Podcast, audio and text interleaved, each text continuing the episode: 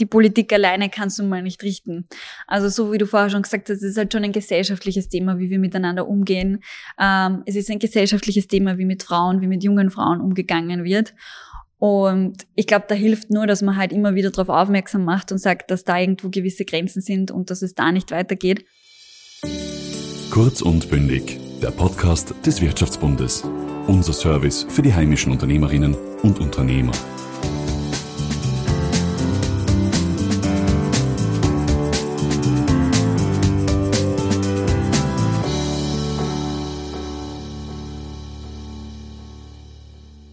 Mit nur 27 Jahren ist Laura Sachsliner zum Beginn dieses Jahres zur neuen ÖVP-Generalsekretärin ernannt worden. Heute erzählt sie uns, ob sie schon in ihrem neuen Job angekommen ist und wie sie sich gegen Angriffe der linken Twitter-Bubble wehrt. Liebe Laura, vielen Dank, dass wir heute bei dir sein dürfen. Ja, äh, vielen Dank für die Einladung. Wir sitzen hier in deinem Büro in der Lichtenfelsgasse. Es ist noch ein bisschen leer. Hast du schon Zeit gehabt einzurichten? Ja, es ist tatsächlich noch etwas leer. Ähm, ich habe schon zwar äh, ein paar Bücher reingestellt und ein paar Bilder vom Ikea aufgehängt, aber ähm, es ist tatsächlich sicher noch Luft nach oben. Du bist ja nicht neu in der Lichtenfelsgasse, du warst ja auch schon Generalsekretärin. Hättest du 2014 gedacht, ähm, dass du mal in diesem Raum sitzen wirst als Generalsekretärin der Volkspartei? Nein, ich hätte 2014 nicht gedacht. Ich hätte es aber auch vor einem Jahr nicht gedacht, wenn du mich da gefragt hättest. Ähm, also das stimmt. Ich bin jetzt schon seit über acht Jahren in den unterschiedlichsten Positionen in der Volkspartei engagiert, habe eben angefangen in diesem Haus vor einigen Jahren äh, im Büro der Jungen ÖVP, habe dann ja Generalsekretärin der Jungen ÖVP sein dürfen und jetzt im letzten Jahr stellvertretende Landesgeschäftsführerin der ÖVP Wien. Also war da quasi jetzt äh, auch in diesem Haus, die sitzen ja nur ein Stockwerk drunter. Und es ist natürlich eine riesen, riesengroße Ehre, jetzt Generalsekretärin ähm, der ÖVP sein zu dürfen, ja. Was war denn eigentlich dein Berufswunsch früher? Ich wollte unbedingt Journalistin werden ich weiß, man kann es kaum glauben, äh, aber ich habe tatsächlich äh, in meiner Schulzeit eigentlich viele, viele Jahre den Wunsch gehabt, in den Journalismus zu gehen, mhm. wollte unbedingt ähm, vielleicht außenpolitische Korrespondentin oder so werden, habe dann eben deshalb auch angefangen, Publizistik zu studieren mhm. und bin dann aber relativ schnell draufgekommen, dass der Journalismus doch nicht das ist, was mir taugt. Also das hatte nichts mit meinem politischen Engagement zu tun. Mhm. Es war ganz unabhängig davon, dass ich draufgekommen bin, na, ähm, das ist es vielleicht doch nicht. Und ja, jetzt ähm, haben sich die Wege sowieso mhm. anders ergeben. Aber warum war es dann doch nicht? Weil zu schlechte Bezahlung, zu Na, schwierige ähm, Arbeitsbedingungen? Ich weiß nicht, im Rahmen des Studiums bin ich dann irgendwie draufgekommen, dass es doch irgendwie Bereiche gibt, die mir mehr taugen würden und dass das Bild des Journalismus, das man vielleicht ähm, als naive 16-Jährige hat, einfach ein anderes ist, wie es in der Realität ist, was nicht mhm. bedeutet, dass ich nicht trotzdem finde, dass es ein total spannender Job ist. Ähm, aber für mich war es dann einfach irgendwie nicht zu 100 Prozent das Richtige. Und ich glaube, jetzt wäre der Zug sowieso abgefahren. Im Standard habe ich gelesen, du hast bei der ersten Wahl die Grünen gewählt. Ähm, ja, das wie stimmt. Ist es dann ja. passiert, dass du bei der JVP gelandet bist?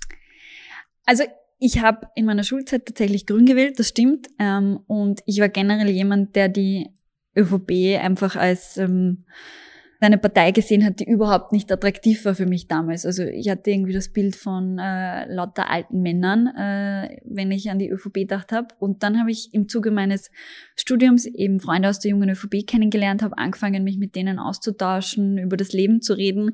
Dann sind wir draufgekommen, dass wir irgendwie ähnliche Werte haben und ähnliche Vorstellungen vom Leben.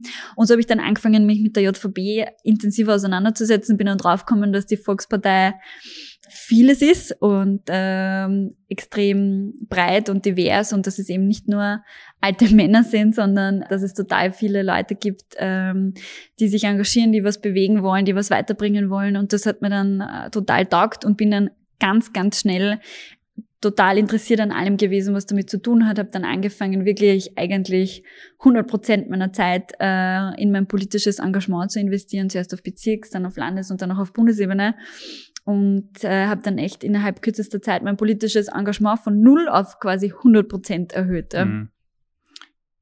Du bist ja über die Weihnachtsferien quasi eingezogen als Generalsekretärin in das Büro. Wie geht's dir jetzt in den ersten Wochen? Ähm, ja, gut. Also es ist natürlich eine total spannende und äh, intensive Aufgabe ähm, mit durchaus äh, einigen Herausforderungen sicher auch, die vor mir stehen. Ähm, aber wie du sagst, also ich hatte einige Wochen Zeit, äh, mich sozusagen auf das äh, vorzubereiten und einzustellen. Es ist natürlich in so einem Job trotzdem immer so, dass man im Grunde einfach ins kalte Wasser springen muss mhm. und ähm, einfach dann sehr schnell äh, schauen muss, wie die Dinge funktionieren und ja, dann wenig Zeit hat, sich eigentlich auf Dinge einzustellen oder einzuarbeiten. Ähm, aber das ist auch etwas, was mir taugt. Also ich bin generell jemand, der gern äh, viel unterwegs ist. Äh, ich kann nicht wirklich lange still sitzen. Mhm. Ähm, bin immer extrem umtriebig und äh, deshalb freue ich mich sehr auf alles, was kommt. Dein Vorgänger, der Axel Melcher, war für seine ruhige Haltung bekannt ähm, und sehr verbindender Generalsekretär. Ähm, wie willst du die Position angehen? Also ich bin natürlich äh, anders als mein Vorgänger, also sagen eine eigene Persönlichkeit und habe irgendwie meinen eigenen Stil. Ähm, du hast gerade gesagt, der Axel war für seine ruhige Haltung bekannt. Ich weiß nicht, ob ich für meine ruhige Haltung bekannt bin. Wahrscheinlich eher nicht. Ähm, es gibt trotzdem sehr, sehr vieles, äh, was ich mir von meinem Vorgänger abschauen mhm. will. Also er hinterlässt unfassbar große Fußstapfen. Axel Melcher ist ja sicher einer der erfolgreichsten Wahlkampfmanager der letzten Jahrzehnte. Mhm. Also insofern ist das schon ein riesengroßes Erbe, das ich antrete. Wir haben ja jetzt in der Bundespartei sozusagen eine neue Aufteilung. Es gibt ja nicht nur mich, sondern auch unseren Bundesgeschäftsführer, den Alexander Bröll. Und die Aufgabenaufteilung zwischen uns ist so, dass er sich ähm, vor allem um das interne und um den kaufmännischen Bereich kümmert und um die Organisation und ich mich vor allem um den Außenauftritt und die Kommunikation nach außen hin kümmere. Also ich glaube, da sieht man dann eh schon sehr klar, wie die Aufteilung in Zukunft sein wird und was meine Aufgabe sein wird. Und ähm, ja, darauf freue ich mich sehr gerade in den Medien war immer die Kritik, du bist ähm, zu jung und zu unerfahren. Das ist ja mittlerweile in der ÖVP seit Sebastian Kurz quasi ein Standardstempel für neue Funktionäre. Wie entgegnest du solchen Vorurteilen? Also ich muss sagen, äh, wie ich dem Karl zugesagt habe, äh, dass ich das gerne machen würde als Generalsekretärin der Volkspartei, habe ich mir schon gedacht, dass natürlich ähm, diese Entscheidung vielleicht für Aufmerksamkeit sorgen wird. Dass es dann so viel ähm, Aufmerksamkeit auslöst, hat mich dann tatsächlich doch überrascht, weil ich es irgendwie nicht nachvollziehen kann, warum dann sofort so eine Aufregung kommt, wenn jemand junger oder in dem Fall eine junge Frau so eine Position übernimmt. Ich kann auch dieses Gerede, was dann teilweise in den sozialen Medien war, von der dünnen Personaldecke nicht ganz nachvollziehen. Mhm weil ich glaube schon, dass das etwas ist, was uns als Volkspartei auszeichnet und auch von anderen unterscheidet, dass bei uns eben durchaus der Fall ist, dass auch junge Menschen und junge Frauen verantwortungsvolle Positionen übernehmen und dass das eben die Breite ähm, der Volkspartei zeigt und deshalb kann ich diese Kritik, die da geäußert wird, nicht wirklich nachvollziehen. Und ich finde auch, dass jeder politische Verantwortungsträger eigentlich anhand seiner Leistung beurteilt mhm. werden sollte und nicht anhand von irgendwelchen biografischen Daten. Und genauso sehe ich das eigentlich auch in meinem Fall. Ja. Du nimmst ja in den sozialen Medien bekanntlich kein Blatt vor den Mund und hast auch mit ähm, vielen Anfeindungen oft zu kämpfen. Wie gehst du persönlich mit Hasskommentaren um? Also ich habe in meinen früheren Positionen auch schon immer sehr viel Kritik geerntet, äh, online, vor allem auf Twitter. Das war schon in meiner Zeit als JVB-Generalsekretärin so, auch jetzt in meiner Zeit ähm, als Landtagsabgeordnete und Gemeinderätin in Wien. Und insofern bin ich es natürlich bis zu einem gewissen Grad schon gewöhnt. Dennoch muss ich sagen, es ist natürlich da und dort nicht unbedingt was Angenehmes. Ich gehöre auch zu denen, die wirklich alles lesen. Also ich lese mir wirklich jeden Kommentar, jeden Tweet durch, der über mich geschrieben wird, weil ich schon finde, dass es auch wichtig ist, dass man sich anschaut, was die Leute über einen schreiben, wo ist auch vielleicht zum Teil mal äh, berechtigte Kritik dabei mhm. und auch konstruktives Feedback und wo wird halt nur online darüber diskutiert, wie hoch jetzt meine Stirn sind oder ob ich ähm, abstehende Ohren habe oder teilweise, wenn dann Leute hundertmal unter irgendein Foto von mir schreiben, Augenbrokkoli, Augenbrokkoli und ich mir irgendwie zuerst überlegen muss, okay, was wollen mir die Leute eigentlich mit dem Stichwort Augenbrokkoli sagen? Ähm, das sind dann schon so Momente, wo es natürlich ein bisschen absurd wird. Aber ganz grundsätzlich muss ich sagen, kann ich damit ganz gut umgehen. Ähm, also kommt dir nicht zu nahe, dass du denkst, ähm, du, das verletzt dich? Nein, eigentlich nicht. Also eigentlich ähm, kann ich damit gut umgehen und es stört mich nicht. Natürlich gibt es manchmal da und dort Kommentare, die besonders unter die Gürtellinie gehen, wo man mhm. sich denkt, okay, äh, war das jetzt wirklich notwendig? Aber unterm Strich gehört es, glaube ich, einfach auch zum politischen Leben mittlerweile einfach dazu, mhm. so traurig das auch ist. Apropos Gürtellinie, äh, Jugendstaatssekretärin Claudia Blackholm hat im Jugendmagazin Biber angegeben, dass sie so circa 50 Dickpics in ihrer politischen Karriere bereits zugesendet bekommen hat. Hast du auch da hingehend schon Erfahrungen gemacht? Also ich habe tatsächlich auch schon einige Nachrichten bekommen mit einem etwas fragwürdigen Inhalt, äh, von Fotos bis zu, ähm, naja, sagen wir es mal so eindeutigen Texten, war schon vieles dabei. Und ähm, ja, mir ist durchaus auch schon aufgefallen, dass auch in den sozialen Medien manchmal irgendwo öffentlich über Dinge diskutiert wird, die mit meiner Person in Zusammenhang stehen, die halt ähm, ja ich jetzt nicht unbedingt als damenhaft beschreiben mhm. würde. Ähm, aber wie gesagt, ich fürchte, es gehört ähm, leider bis zu einem gewissen Grad dazu, aber zeigt natürlich auch einen äh, gesellschaftlichen Umgang, den wir untereinander pflegen, ähm, wo wir, glaube ich, schon aufpassen müssen, in welche Richtung sich das entwickelt und wo wir, glaube ich, auch als Politik eine besondere Verantwortung haben, dass wir darauf aufmerksam machen, dass wir so einen Umgang nicht wollen. Mhm. Glaubst du, das sind vor allem Politikerinnen davon betroffen oder ist das ein generell österreichisches oder nicht, nicht österreichisch, aber Social Media Problem? Also ich weiß aus vielen Gesprächen, dass auch Nicht-Politikerinnen davon betroffen sind und ähm, dass es da und dort auch ähm, sehr viel Hass auf Social Media gibt oder auch sozusagen einschlägige Nachrichten. Das, glaube ich, ist nicht nur ein Phänomen, das die Politik betrifft. Es ist vielleicht in der Politik äh, vermehrt und häufiger ein Thema, weil es eben um exponiertere Persönlichkeiten geht.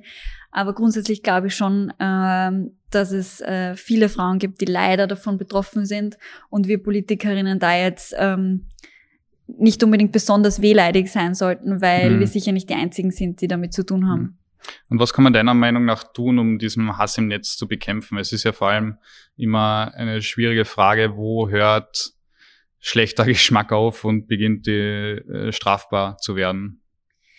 Also grundsätzlich von politischer Seite haben wir ja tatsächlich in den letzten Jahren eigentlich viel in diesem Bereich getan. Es gibt ja dieses Hass im Netz-Paket, äh, was wir beschlossen haben, wo, glaube ich, sehr, sehr wichtige Maßnahmen drinnen waren. Aber die Politik alleine kannst du mal nicht richten.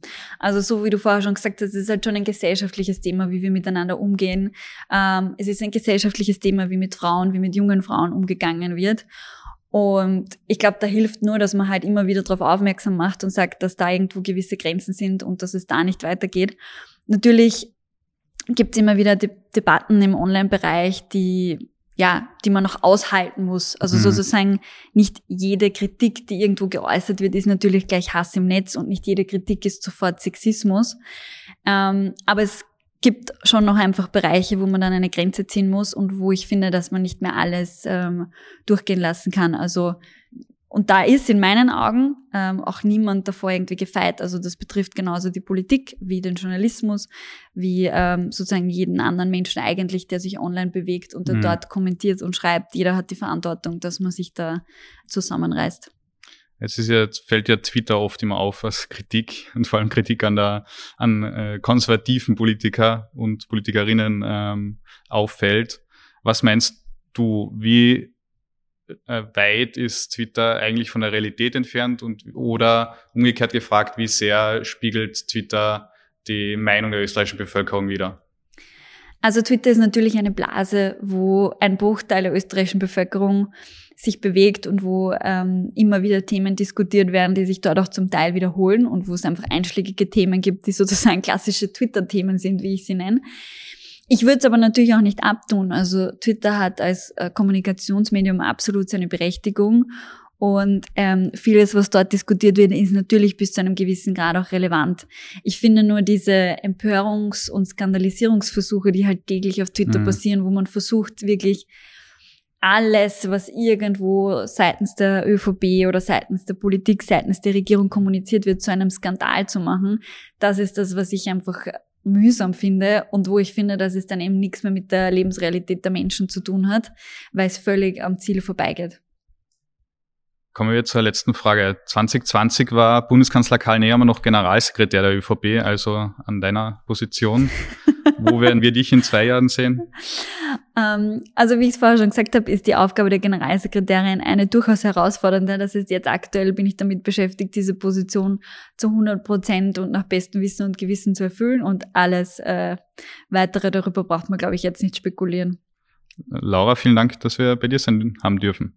Sehr gerne und vielen Dank für die Einladung zu einem Podcast. Das war eine neue Folge von Kurz und Bündig. Wenn euch dieser Kanal gefällt, abonniert ihn, um jeden Freitag die aktuellste Folge mit spannenden Gästen zu hören. Bis zum nächsten Mal. Kurz und Bündig. Dieser Podcast wurde Ihnen präsentiert vom Wirtschaftsbund.